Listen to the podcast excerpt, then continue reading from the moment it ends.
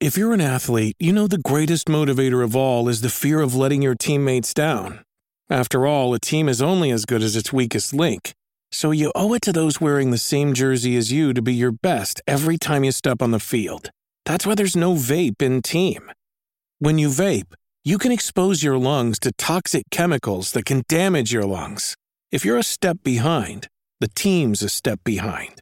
Brought to you by The Real Cost and the FDA. Rocky y Burbu, Lo único que haré es encender el radio. el despelote. Bueno, y para los coleccionistas eh, y fanáticos de Roberto Clemente y de su trayectoria y su memorabilia, escúchense esta noticia. Otra carta más que sobrepasa el millón de dólares, señores. Estamos hablando de una carta de, de novato de Roberto Clemente del 1955. Fue subastada en un millón cincuenta mil eh, dólares, este, según PWCC, siendo la segunda de la leyenda boricua en sobrepasar un millón Ah, ¿de dólares, señores. Increíble, de verdad. Duro. Como- está esa memorabilidad de Roberto Clemente, y sabes que teníamos a- al ex animador de este programa, Billy Fourquet, que tenía eh, una bola autografiada de Roberto Clemente, Sí, decía para Bilito, él era un niño y Roberto Clemente se la autografió porque su tío creo que trabajaba eh, con esto del béisbol en Sí, Puerto ver Rico. con algo de eso. Y, me, re- y me acuerdo que tuvo que venderla por situaciones económicas. Sí. Tuvo que vender la bola a un coleccionista en Puerto Rico y ¿Y la cuánto, vendió. le- cuánto- no saben cuánto? No sé en cuánto Lo la vendió. usualmente cuando las cosas de colección así, con Están atletas, dedicadas. o están dedicadas, eh, el reduce, valor. sí, reduce el valor. Porque está hecho para esa persona específica. Exactamente. O sea, si él la firma A solamente de Michael un Billy, Jordan. un Billy. Exacto. Ah, exacto. Hacer un Billy, Exacto. coronaste. Exacto, si eres eh, un millonario así, o que te llamas Billy, pues, pues, te- ya tú sabes, te arranqueas duro, pero Ah. Eh, increíble. Fíjate, yo pensaba que esto de las cartas y eso como que había perdido valor en general, pero no, aparentemente sí. Yo creo eh, que en general sí, pero hay unas que todavía están bien explotadas. Ah. O sea, yo creo que, que antes, antes, como que en promedio tú podías sacarle más dinero a cartas quizás que no eran tan grandes, pero obviamente un Clemente, un Jordan, quizás un LeBron. Ahí yo creo que mantiene un poquito el costo, pero en general yo creo que no están tan, tan trepadas como estuvieron un momento que básicamente cualquier, tú tenías un rookie card de muchos de los jugadores y, y tenían bastante valor. Mm, Igual que los cómics, esas cosas, eso degrada un poquito, pero como quiera hemos visto cosas rompiendo récord, el primero de Superman y todas esas cosas, pero los cómics en general también han reducido un poquito el, el- el valor. Yo tengo una cajita de, de cartas que me la regaló un fanático del show hace años. Me la llevó el programa de radio y está cerrada y todo, con es del NBA. Eh, Y está cerrada y tienes eh, el, el plástico y todo, la caja y todo. Y nunca la he abierto. Déjame dejarla ahí. Y la chequeé hace poco y, bueno, no costaba tanto, pero la dejé ahí porque uno nunca sabe, uno se la deja a los nenes y de momento eso, eso vale un montón. Sí, exacto. Este, la tengo por ahí. Quién sabe si tienes una carta súper mega exageradamente cara ahí. La tengo estoquía por ahí, así que nada. Bueno, ¿qué tienes por allá, mi amiga? Oigan, ustedes saben que históricamente, pues, lo- los roedores, lo- lo- los ratones, las ratas, pues, no han sido o no son del agrado de, de nosotros los humanos. Bueno, porque- el Super Ratón Mickey Mouse y Stuart Little están pegaditos con los nenes. Eh, ah, Mickey. bueno, sí, sí, hay sus Mickey excepciones. también, hay seguro. sus excepciones, y por años. Sí, sí, sí, sí. Pero ustedes saben que nosotros pues le tenemos como, como, qué sé yo, como asquito. Ellos pues, pues han sido como una plaga.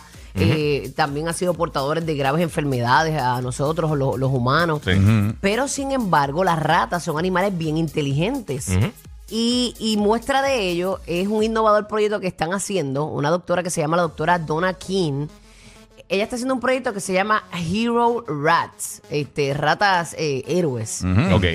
Eh, ustedes no me van a creer esto, cuando hay una catástrofe eh, como terremotos y eso, Ujú.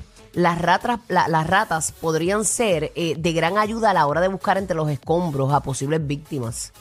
Por la gran facilidad que ellos tienen de movimiento. Y a raíz de esta idea, pues surgió este nuevo proyecto de Hero Rats.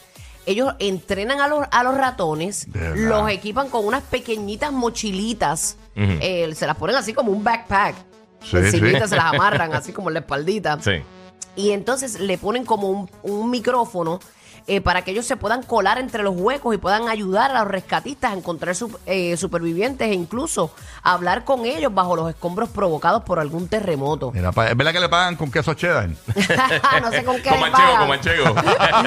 Pero ¿qué pensábamos Son finas, nosotros? son que, finas. que con, con el asco que le tenemos a ese animal puede Sí. llegar hasta salvar vidas. Mira para allá. ¿Te y jamás- que llega un de ti y tú le metes con un Sí. zapato? Está- está- pero, ¿Tú te imaginas tú con el asco y el miedo bajo el escombro? pero págate, fíjate, es interesante ayudante. porque yo siempre he visto los, los perros policías, pero Sí. nunca he visto otro animal que sea policía. No sé, eh, porque los monos son inteligentísimos también, porque no usan los monos también para eso. O sea, los monos. Lo- bueno, porque entrenarlo, estamos el hab- problema. No, Ajá. y que lo- los pequeños huequitos donde ellas caben Exacto. no va a caber un mono. Mm, los monos cogen. Y los, los per- digo, los perros son unos duros. pero esos perros cogen los raperos con droga en los aeropuertos bien duros. Sí, sí. Pero No, ella, bueno. esta doctora, eh, ella dice que, que ella está sorprendida con, con la agilidad de ellas para aprender Mira para allá. de los roedores. Sí, pero, bueno. Que son animales bien inteligentes. Bueno, Ratatouille sabe que aprenden cocinar. bien rápido. Ratatouille sabe cocinar. Imagínate, yo no. Yo llevo toda la vida tratando.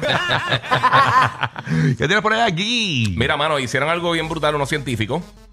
Y es que en estos días ellos eh, crecieron eh, unas células cerebrales, pero básicamente sintéticas, y la integraron con un chip de silicón de computadora. O sea, eso es lo impresionante, porque sí, hicieron, hicieron estas células cerebrales y todo esto, pero en cinco minutos aprendieron a jugar Pong, que es el de, básicamente el primer juego, videojuego exitoso a nivel comercial. Ok. Ellos, eh, los que no saben qué es Pong, eh, es, la, la- la- es como si fuera un juego de, de- de tenis. Eh, que es la, la paletita y la bolita yendo de lado a lado, pues aprendieron a jugar en cinco minutos. Entonces, esto, ¿Quién fue esto? que- ¿Quién aprendió a jugar? eh, unas células cerebrales Ah, que integraron a un chip. En cinco minutos. En cinco minutos Anda. aprendieron eso. Y entonces, Wow. pues, ellos dicen que esto puede, eh, lo que llaman este eh, biological computing, este, podría ayudar a, a lo que es a, a- a la inteligencia artificial y a que las computadoras aprendan mucho más rápido. Obviamente, mucha gente le preocupa esto, pero esto es un paso que, eh, aunque simplificaron un poquito el juego, pero en cinco minutos, pues, básicamente aprendieron la regla, empe- aprendieron a Ah, jugar. yo había visto algo de esa noticia, incluso de que también saben cantar. Escuchar, tenemos audio. Eh, esas células cerebrales como. Ahí se tardaron tres segundos. Ay, saben cantar. ellos.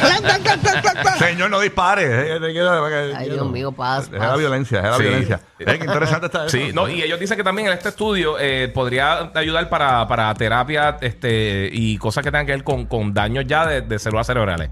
O sea que o sea, están buscando más o menos por esa, por esa vuelta. Wow. Mira para Ay, allá. Dios mío, Ujú. cómo va todo tan rápido. Sí, Increíble, mano. Increíble, de verdad que sí. Increíble. Bueno, oye, otra noticia que tengo por acá rapidita. eh, esto pasó en Chile. Escúchense esto, señores. Eh, hubo un robo y hubo una persecución.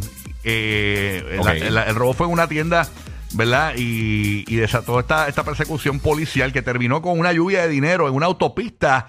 Esto en la capital chilena, Santiago. Las imágenes de las cámaras de seguridad de la carretera mostraron a los sospechosos lanzando bolsas de dinero por la ventana. Mm. La policía recogió los billetes y detuvo a seis sujetos. Según los medios locales, eh, los presuntos ladrones intentaron robar cerca de 10 millones de pesos chilenos, que son unos 10.300 dólares Ok. eh, americanos, ¿no? Y pues eh, esto fue lo que sucedió en esta autopista de Chile, donde se tuvieron que detener a recoger los billetes en la carretera. Yo me imagino esto, esto pasa en la Florida, esto Claro, pasa en Puerto tapón. Rico, esto pasa en Kissimmee y todo el mundo se va a ayudar, esa policía bendito, a recoger esos billetitos. Claro, claro. hermandad, señor, hermandad. Papi, va a ver a Mickey Mouse con un cadenón.